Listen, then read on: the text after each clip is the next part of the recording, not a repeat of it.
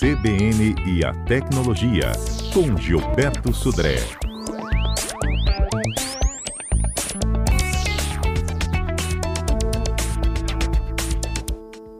Os golpes com o Pix, como é que a gente pode se prevenir disso, Gilberto? Bom dia. Bom dia, Fernanda. Bom dia, ouvintes da CBN. Exatamente, Fernanda. O Pix né, é o sistema de transferência de valores né, entre contas, né, é um verdadeiro sucesso. Mais de 1,5 bilhões de transações já foram realizadas pelo Pix, né? ou seja, que está acima de qualquer outro tipo de transferência, como DOC, TED outras coisas mais. Então, realmente, o Pix ele está se tornando vítima do seu próprio sucesso. Por quê?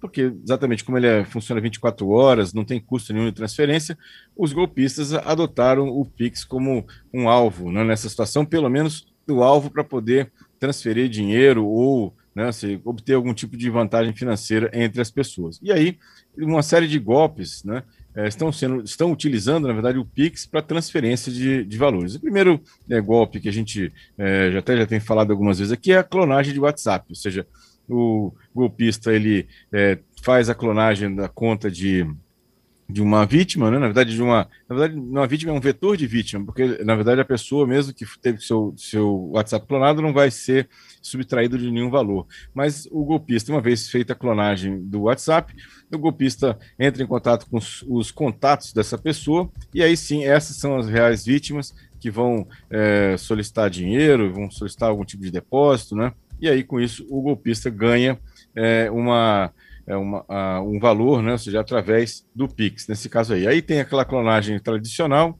tem a clonagem é, que, com, mesmo com a, com a autenticação de dois fatores, os golpistas já aprenderam, inclusive, a tentar burlar isso, ou seja, ligando para a vítima ou para essa, essa pessoa que teve sua conta, vai ter sua conta clonada, falando que é suporte da, do WhatsApp, e aí vai fazer a, a desabilitar, na verdade, a, a autenticação de dois fatores. Tem também aquela criação de uma conta falsa, um perfil falso do WhatsApp, falando que a pessoa mudou de número, e aí com isso também é uma abordagem a mesma, tentando extrair dinheiro ou, ou obter alguma vantagem dos contatos dessa pessoa que ele fez essa, o golpista fez a criação do perfil falso para isso, né? É, existem algumas situações bem mais sofisticadas em relação a isso, ou seja, é, algumas situações é, que a, a ah, o golpista, ele entra em contato com a vítima, agora sim a vítima, falando que ele é de, um, de algum tipo de banco, uma central de relacionamento bancário, e quer ajudar a pessoa, né, fala que tem algum problema na, na conta da Pix da pessoa e quer fazer com que a pessoa cadastre uma nova chave, por exemplo, né, e aí a, a pessoa passa seus dados financeiros, dados de informação, e aí o golpista agora tem acesso a essa informação e fazer e faz esse tipo de, de ataque para isso. Tem uma é, o, o, famoso bug do Pix, né? Ou seja, falando que a, a pessoa fala que tem uma falha no Pix, né? Tem uma, uma, e aí com isso a pessoa fazendo um depósito numa certa conta do Pix receberia o crédito em dobro, né? Então é o famoso bug do Pix lá que o, o Pix estaria dando dinheiro em dobro, né? Por uma falha. E aí a pessoa faz um depósito no Pix do golpista e aí não recebe nada de volta, né? obviamente, porque não tem nenhum tipo de bug dessa natureza no Pix.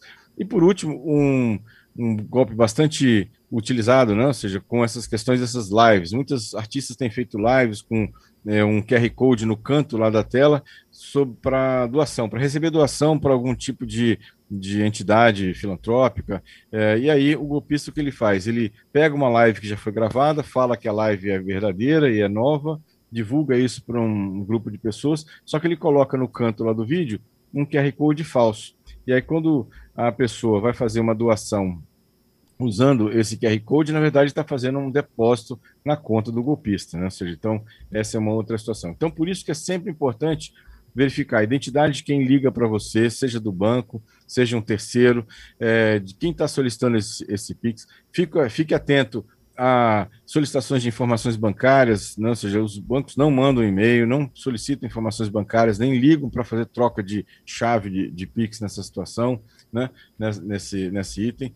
Né? E aí você tem que realmente tomar cuidado, porque é, o Pix é uma solução bastante segura. Né? O problema está exatamente nessa engenharia social que os golpistas utilizam para tentar enganar é, as pessoas para que elas forneçam dados e façam é, depósitos em contas que são de desconhecidos, na verdade. Só tem gente esperta, né, Gilberto? Só tem gente esperta, exatamente, Fernanda. Mas a gente, com um pouco de cuidado e atenção, a gente consegue é, assim, eliminar e ficar assim, protegido desse tipo de golpe. É isso aí. Vamos agora para os nossos destaques da semana, rodando a vietinha do Viralizou.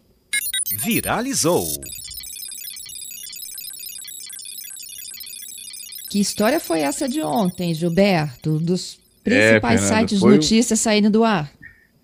Exatamente. Uma falha global afetou as páginas de muitos jornais, né, como a, até como New York Times, Financial Times e operadoras né, que prestam serviços através da internet, como Amazon, Twitch né, e Reddit.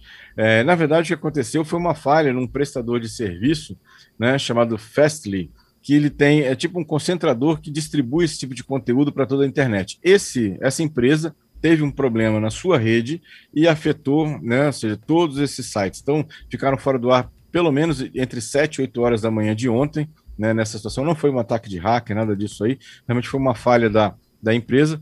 E aí eu me, me pergunto, né, ou seja, cada vez mais é, é como é que a gente pode ficar dependente de uma empresa só, né, como essa, e o impacto foi um impacto mundial né, nessa situação. Então, acho que as empresas também precisam prestar um pouco mais de atenção na sua própria infraestrutura, né, porque é, imagina a quantidade de pessoas que ficaram sem ter acesso a informações, fazer compras né, durante esse período por causa de uma falha de uma única empresa, né, né como essa aqui. Então, essa é uma questão importante.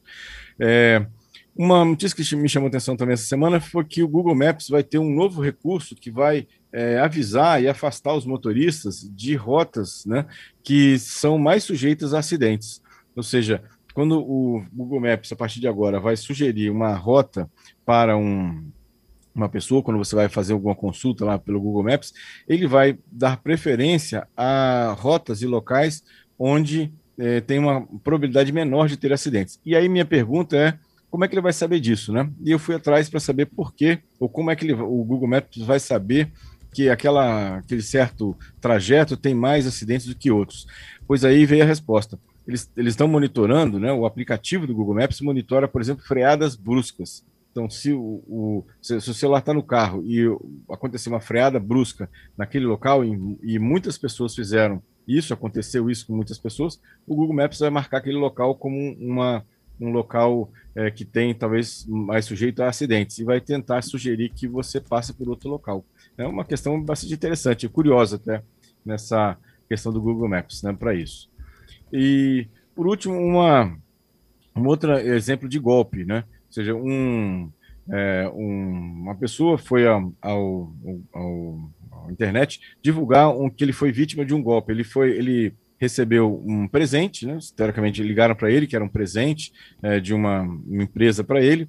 É, o motoboy foi até a casa dele, para fazer a entrega do presente e o motoboy ele falou que precisava tirar uma foto dele para poder garantir ou, ou, confirmar que ele era ele que ele recebeu o presente dessa empresa, né, para isso. Na verdade não era uma foto, na verdade era um aplicativo para autenticação facial é, dessa pessoa, que ele foi uma vítima, e fizeram um empréstimo para a compra de um carro em nome dele porque essa, esse banco, né, para autenticar a, o empréstimo, usava, é, ou usa ainda, autenticação facial para garantir que a pessoa é a pessoa mesmo que está tá assumindo aquele empréstimo. Então, ele, ele depois descobriu que ele é, tinha um empréstimo em nome dele para compra de um carro, e na verdade a autenticação foi feita através dessa foto que o suposto motoboy é, fez é, para dele, né, nesse caso. Então, cuidado, né, com essa questão. Vários locais hoje já aceitam a biometria facial como autenticação, como senha, como outras coisas. A, a biometria facial também,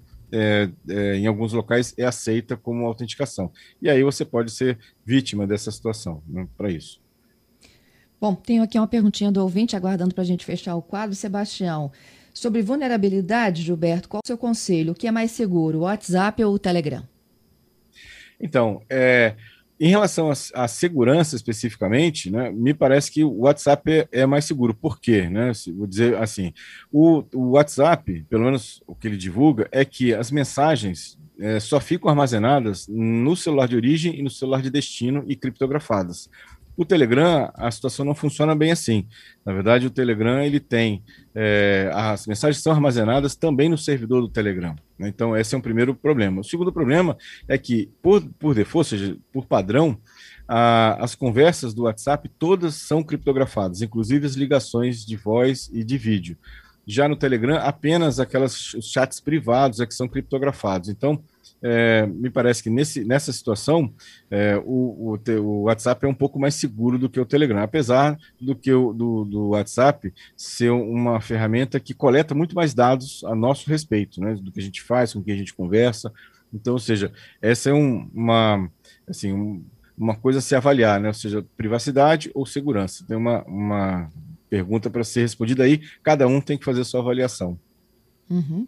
A Adélia, aqui, ó, rapidinho, na parte superior do celular dela, onde aparecia a hora, está aparecendo as letras LTE2. E ela diz que não consegue tirar. Você sabe o que é isso? Isso aí, é, na verdade, é, um, é o 3G. Na verdade, o, é, o LTE, né? É, mais é uma, uma outra sigla para 3G. Ele tá, o celular dela está conectado em 3G, na verdade. Não, não tem nenhum problema diferente disso aí. Não é vírus. Não é vírus, pode ficar tranquilo. Tá certo, Gilberto. Muito obrigada pela sua participação aqui conosco, hein? Obrigado, Fernando. Obrigado aos ouvintes pelas participações. E sexta-feira a gente está de volta com mais tecnologia. A gente te espera. Até lá, hein?